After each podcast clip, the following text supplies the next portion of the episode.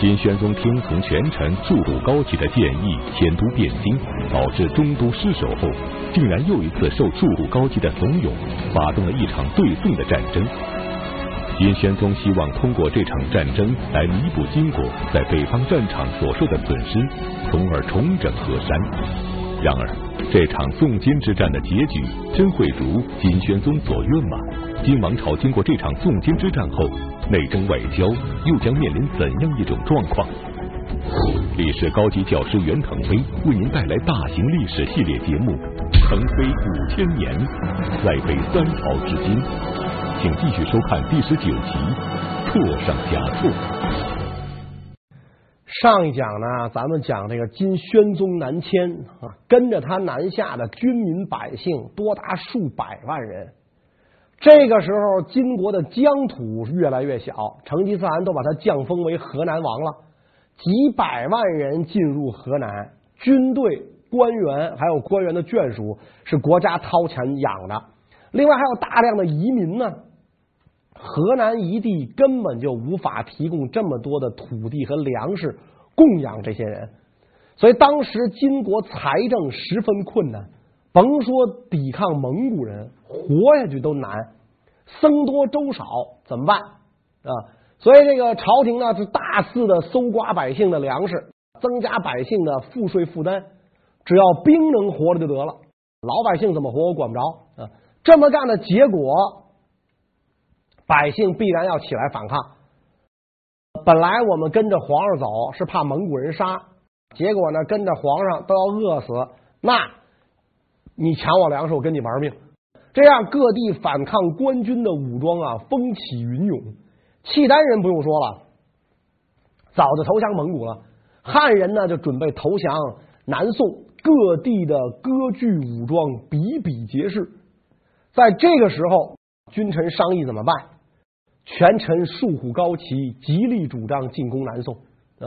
咱们治北兵不足，治南兵有余，打得过谁咱打谁不就完了吗？江南富庶广大，物产丰饶啊！咱们如果能占领江南，塞翁失马焉知非福啊！啊，漠北穷荒苦寒之地不足以跟江南对抗，所以我们打南宋啊！而且呢，他跟皇帝一再强调说，咱们大金对于南宋。有一种心理上的战胜惯性啊，这个最起码我军跟南宋打仗不犯怵。宣宗皇帝一介庸主，耳根子软，架不住束虎高齐游说，再加上金国的将领们啊，也很想跟这个南宋在战场上找回当年的感觉啊。谁说我们不能打，是吧？谁说我们大金武士不行？得分打谁啊？所以他们也都怂恿这个。呃，皇帝出兵啊，那么这个时候南宋是什么状况呢？啊，宋宁宗当初跟金章宗议和，由于这个金章宗呢打败了宋军的开西北伐，岁币呢增加了银绢各十万，原来是四十万啊，现在变成六十万，另外呢还赔了三百万两白银的军费啊，所以宋朝上上下下是窝着一股火啊，三次北伐全败了。现在好不容易金国倒霉，北边有人打他了，宋朝君臣自然是非常高兴。宋宁宗嘉定七年啊，也就是公元一二一四年，那个时候金中都啊还没有沦陷，成吉思汗呢就曾经派来几个使者渡淮水进入南宋，给南宋呢送去了这个文书地图，约南宋一起加攻金国。南宋当时对蒙古啊不太了解啊，因为成吉思汗刚刚兴兵，只听说他打仗很厉害，金国老打败仗。但是呢，因为中都还没有沦陷，所以这个宋朝呢对于蒙古人的实力究竟如何，没有一个清楚的了解啊。所以这个宋朝就宣布中立，把这几个蒙古使者驱逐出境，就轰走了。然后呢，这个朝廷就告诫地方官员，以后再有蒙古使节来，一概驱逐，不许他们入境，不要破坏宋金之间的盟好。后来，这个宋朝的刑部尚书真德秀出使金国，还没有进入这个金国国境，就听说呢，中都失守，宣宗南迁，真德秀立马就回来了啊，跟金国人讲，我找不着你们皇上了，那我怎么出使啊？啊，所以宋朝就以这个战乱阻隔为名，拒绝支付给金朝岁币啊，三十万两白银，那可不是小数目，多少车才能运走啊？何况还有三十万匹绸缎啊！所以宋朝人说啊，不是我们不想给您岁币。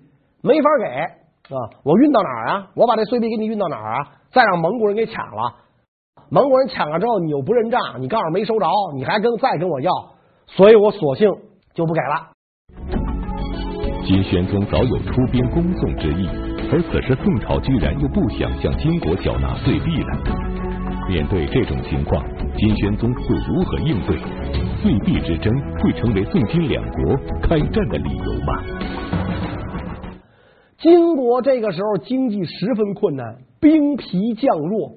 南宋每年给的岁币啊，可能是金国政府最大的一笔收入，所以金国非常想要这笔钱，而南宋居然不给，金国就几次派遣使者来跟宋朝催要岁币啊，快点给我钱，今年的钱还没给呢。金国使臣来的时候啊，仍然是以上邦使者自居，到了宋朝吆五喝六。宋朝特别生气，你都惨成这模样了，你要是低三下四来求我，没准我还能考虑考虑。结果你还跟我这儿冲大，所以宋朝的大臣们就分成了两派争论：这岁币呢，到底该不该给？给一派呢，就以这个真德秀为首，他知道金国虚弱，坚决主张不给岁币。说趁金国疲弱之机出兵灭金，报仇雪恨。金国已经到了分崩离析的边缘，随时有可能灭亡。咱这岁币要给了，就是打水漂了。那肉包打狗，有去无回，不能给。那么另一个大臣叫乔行俭站出来呢，跟真德秀唱反调。这个乔行俭啊，在南宋朝廷绝对是属于少数派。他说什么呢？唇亡齿寒，互破唐威。咱们跟金国的关系就是这样，岁币必须要给金，必须要保证金国存在。蒙古人厉害到打的金国南迁，能占领金国的首都。如果金国灭亡，咱们跟这么强大的一股势力对抗，这对于咱们来讲啊是非常危险的，是吧？所以这就跟当年那个宋朝要伐辽的时候。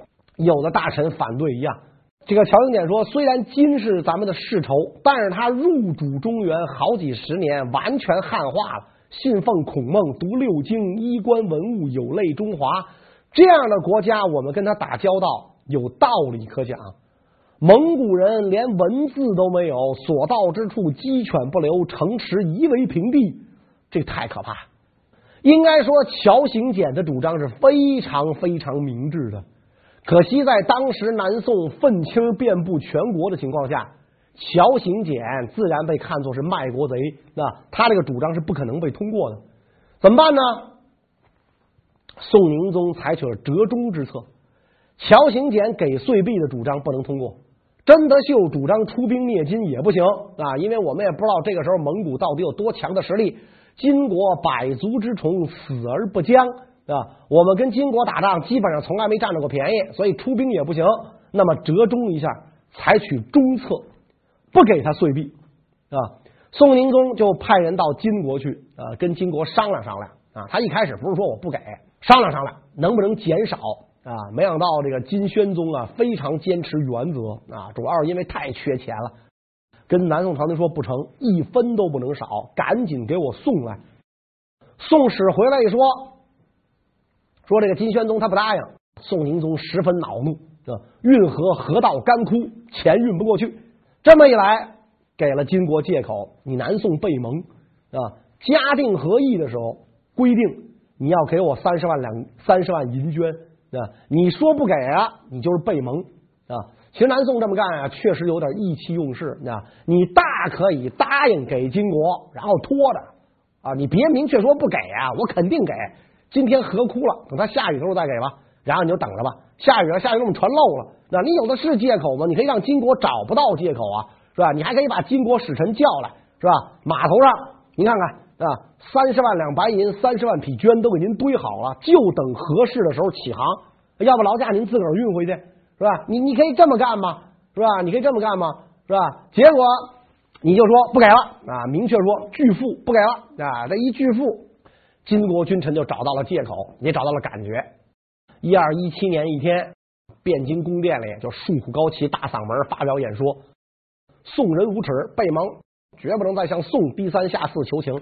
应该给的岁币他不给，我们应该出兵啊，攻打宋朝，让他交出岁币来。”就是大权监跟那演说，其他人噤若寒蝉，不敢说反驳。啊，只有一个文官说了一句，啊，说宋朝不给岁币啊，也许有他的苦衷，派使臣催问一下就是了。说我们现在跟蒙古打仗，如果再跟南宋开战，两线作战与我国不利。啊，话音刚一落，数虎高齐就怒视这个文官，军国大事，书呆子你知道什么？然后跟宣宗讲，陛下赶紧出兵攻打南宋。于是呢，金国就出兵了，越境进攻南宋。金国急于从南宋那里掠夺钱财以解危难，南宋则因为知道此时金国的实力已经远不如从前，似乎也并不惧怕金国。双方对这场战争都胸有成竹。俗话说二虎相争必有一伤，这一次到底谁能取胜呢？金军对这个南宋展开了猛烈的进攻，开局良好。等金军一深入宋境之后。形势又发生了变化。宋金战争啊，它是长期的拉锯战啊，基本上就这么一个格局。战争一开始，金军突然进攻，闪电战，宋军被打个措手不及，节节后退。等宋军战线一稳定住啊，在人家在本土上作战嘛，战线一稳定住，双方一进入到相持阶段，战争的进程就不像金军预料的那么顺利了啊。这一相持，金宣宗有点后悔了。哎呀！啊，没想到数虎高齐啊，说话没谱。他说打宋朝这么容易，那么容易，结果现在双方在前线相持住了，北边蒙古大军压境，虎视眈眈啊。现在呢，我军主力却在攻打南宋啊。南宋其实是吧，他就没给钱嘛，也没什么大错。你说打南宋干什么呀？所以宣宗就有了谈和之意啊。派使者呀，准备进入宋境谈判。朕为奸臣所误，一念之差，跟你们开战。不好意思啊，我认错了，咱别打了。没想到宋朝这个时候得理不让人啊，早干什么去了？这个时候跟我议和，宁宗皇帝指示边将，不许放金使入境，哪儿来的给我哪儿去。金宣宗恼羞成怒，为了以战破和。又一次命大军南下，兵分三路：西起陕西，东至江淮，千里战线，发动猛烈进攻。啊，又是像第一次那样，金军携勇而来，一开始很顺利，但是只要战事一停歇，宋朝就松一口气儿。宋朝一歇气儿，是吧？这个这个战线就稳定住，战线一稳定住，战争就进入到相持阶段。如此反复，几轮较量下来。金军已如强弩之末，再没有能力啊对宋朝发动大规模进攻，于是宋军就开始反攻了。襄阳一战，金军被杀三万多人，统帅仅以单骑突围而走啊！宋军取得了响当当的大捷。这次大捷之后，宋人一扫对金国的畏战怯战心理，变成了求战敢战。所以金宣宗这么一干，就使得金国对南宋的优势啊，就都丧失了。那本来你跟蒙古打仗不行，跟宋还是有优势的。这一下优势就变成了明日黄花啊，成了过去式。跟蒙古那边的事儿还没了，又培养出这么一个不共戴天的敌国。那宋朝这个时候的心理天平啊，就已经开始倒向蒙古。要跟蒙古啊一块儿对付金国，南宋和金呐、这个时候的外交是昏招迭出，一对糊涂虫，打了十几年，是吧？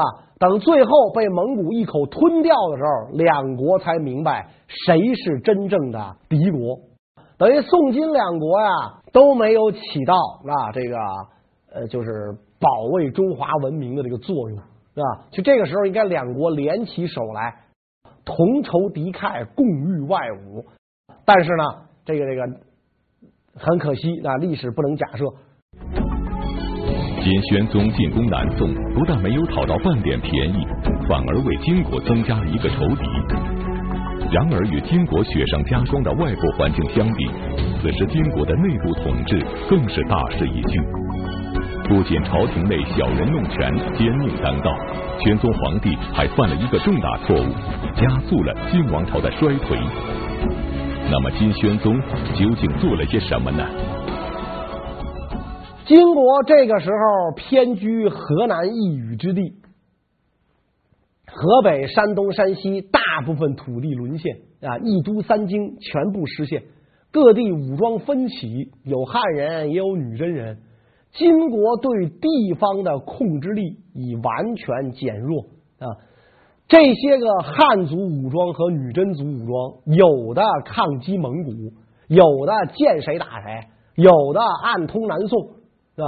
金国朝廷见河北、山东，反正也管不了了。怎么办呢？根据大臣的建议，干脆啊，宣宗皇帝啊就把河北、山西这些地方的军阀拣了九个大头目，一律封为公爵，作为朝廷的藩镇啊，由他们来管理这些地方啊。这件事儿呢，在金国历史上就被称为九公封建。金朝回到了春秋战国。天子只控制河南一地，其他地方分封诸侯。先秦的时候，周武王分封诸侯，确实起到了保卫中央的作用。而金国这个时候啊，封建九公，什么作用也起不了。这些藩镇根本不听朝廷号令。九个公爵里边，真正抗蒙的只有五个，起到的作用也是微乎其微。啊，衡山公武仙刚被封为公爵，就投降蒙古了，拿这个爵位啊作为晋升之阶。封爵之前，我就是一土豪，我要是投降了蒙古，蒙古可能也不太拿我当盘菜，啊。现在呢，我是公爵了。作品由评书吧网站搜集整理，请您继续收听。啊，我是公爵了，我是公爵了，那我归降到蒙古，蒙古怎么着也得给我个爵位吧？蒙古人也很欣慰啊，你看金国的公爵都投降了，这事儿很好吧？所以这个九宫封建根本就起不到保卫河北、山西的作用，是宣宗皇帝的一个昏招。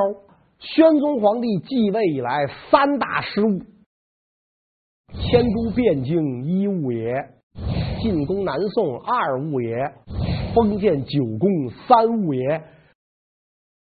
金国朝廷如果这个时候有中兴之主，名将辅佐，国事啊还大有可为。可惜暗主佞臣是大势已去，朝廷里执政的大臣呐、就更没法说了。当时啊，有一个金国文人对宣宗一朝啊是这么评价的。说宣宗喜刑法，政尚威严，故南渡之在位者多苛刻。跟他一块跑到汴京来的这帮高官，苛刻，爱杀人啊！有一个大臣做宰执，喜欢拿麻锥杀人，外号叫麻锥相公啊。还有一个姓雷的大臣，在地方平定土豪，说是土豪。实际上很有可能就是老百姓自发武装起来的，官军抢粮我打官军，蒙古人来我打蒙古人啊！这个雷大臣平定土土豪，一天在当地就杀了五百人，外号的雷半千啊！这样的事儿太多了，举不胜举。宣宗最宠爱的三个妃子出身微贱，跟李师儿一样，对吧？他们的兄弟叔伯子侄入朝为官，这帮人一入朝。也就跟咱们前面讲过的师儿的那兄弟喜儿铁哥似的，是吧？朝政乌烟瘴气呀，我可有今天了，是吧？贪赃枉法，卖官鬻爵，以此为能事，根本不管江山社稷安危，宣宗南渡的执政班子呀，这个更甭提了。史书上说，为宰执者往往无恢复之谋，上下同风，只以苟安目前为乐。凡有人言当改革，则以声势议之。就苟安目前，有人说咱应该变革了，多事儿，不许说这种话。每北兵压境，则君臣相对泣下，或殿上发叹盂；已而敌退解言，则有张句会饮黄阁中矣。蒙古兵来了怎么办？君臣相对泣下，哭吧啊！哇哇哇，大家哭啊！蒙古兵来了，不是每次都抱着灭亡金的目的来了，有的时候更多的时候抱着抢劫的目的来了。蒙古兵没有军饷，没钱就给大家出去抢去，是吧？等蒙古兵一来，大家抱头痛哭；蒙古兵一走，抢够了，走了，没事了。在殿中饮酒啊，大家接着啊，把白酒饮宴啊，又多活了一天。这段文字读来啊，如果不告诉大家说这记载的是金国大臣，很难想象这些人的祖先一百多年前在马背上骁舞平陵、叱咤风云。那子孙怎么能变成这样啊？播下的是龙种，收获的是跳蚤，是吧？可能大家想，这八成是北宋末年，八成是明朝末年吧。没想到是金国末年啊！当年的马上民族变成了这么一帮窝囊废，太监们更是阿谀成风啊！皇帝在宫中想了解外边的事儿，太监谁都不说，别拿这些烦心事儿打扰圣上，圣上就够不容易的了。所以是皇上问什么，都是形势一派大好，蒙古兵已经退去，再有两三年蒙古就灭亡了，陛下但放龙心。就这么一帮人。发昏当不了死，上上下下毫无恢复之心，文田武息，仨宝俩倒的过日子。啊，宣宗皇帝继位的时候就已经五十岁了，这个时候年近花甲，也确实力不从心。权臣树虎高齐把持朝政，跟朝中宰相勾结，谁要不服从树虎高齐，啊，他就打击迫害你。树虎高齐特别有招。谁要不服他吧，他就跟皇上讲啊，说这个人具有才啊，他不是说你坏话，他在皇上面前夸你，这人具有才，知兵善战啊，让他到前线去抵抗蒙古吧。皇上病急乱投医啊，树高齐毕竟军人出身，他说这个人知兵善战，料来不差啊。皇上太想打败蒙古了，好啊，那就跟这个这个人讲，爱卿速去前线抵抗蒙古。你想，一般说树高齐坏话都是文官嘛？啊，就是文官他直言敢谏，文死谏，武死战嘛。这文官，文官你让他上前线抵抗蒙古，那就是做炮灰呀、有气节的就殉国了，没气节的就投降了。所以朝中的忠义之士越来越少。金史中认为，金玄宗虽伐拨乱反正之才，而有励精图治之志。在金国最应该上下齐心，共同抵御外敌的时候，树虎高齐居然滥权营私，残害忠臣，把金国的内政搞得乌烟瘴气。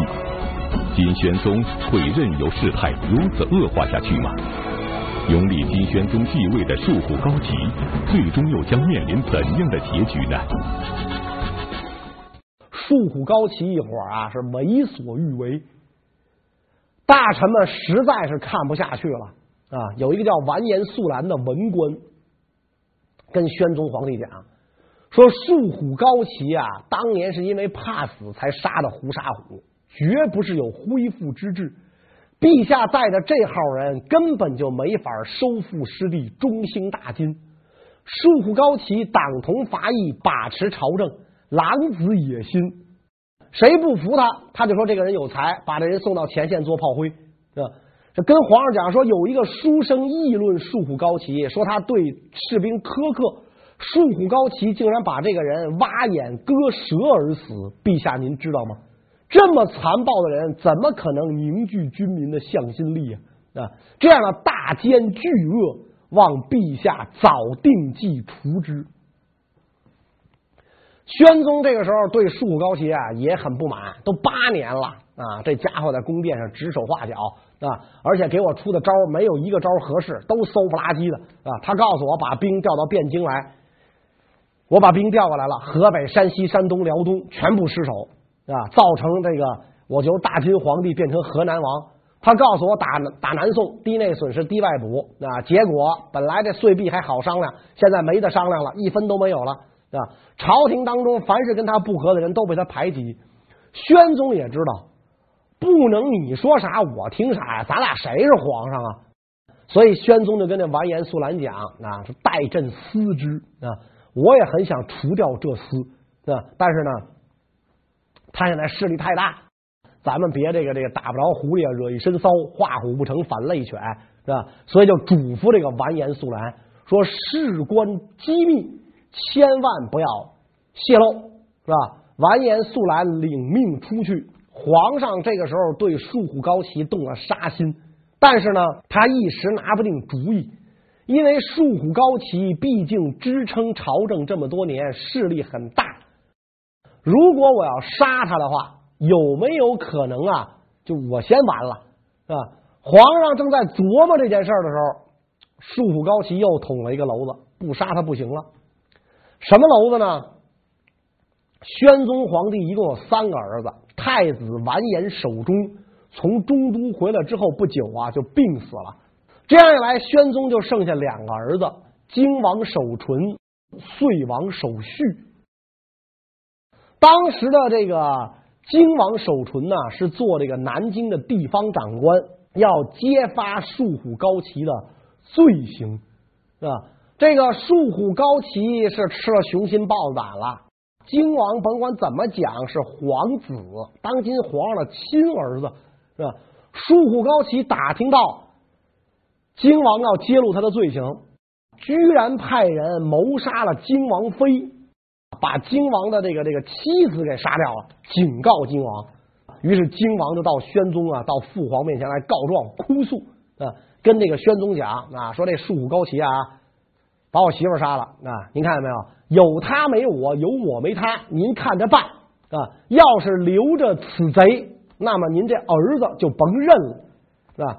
那这这个宣宗的这个心理天平是吧？偏向哪一方？那不用想也明白。金王是怎么着也是我儿子，亲儿子是吧？树高齐算哪棵葱？而且树高齐这个我早就对他不满了。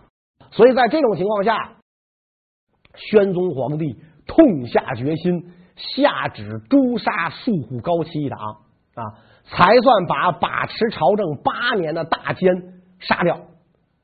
但是，就算术虎高齐死了。这个时候已经是朝政日非，江河日日下啊！南迁以来，四面烽火，到处狼烟。在这种情况下，宣宗心力交瘁，一病不起，驾崩归天。宣宗皇帝归天之后，三儿子遂王守绪承继大统，就成了金国历史上的最后一个皇帝，也就是金哀宗啊。也就是说呢，他是金国的亡国之君。但是哀宗啊，亡国非常可怜，不同于一般的亡国。那么这个金哀宗跟一般的亡国之君有什么不同呢？关于这个内容呢，我们下一讲再讲。谢谢大家。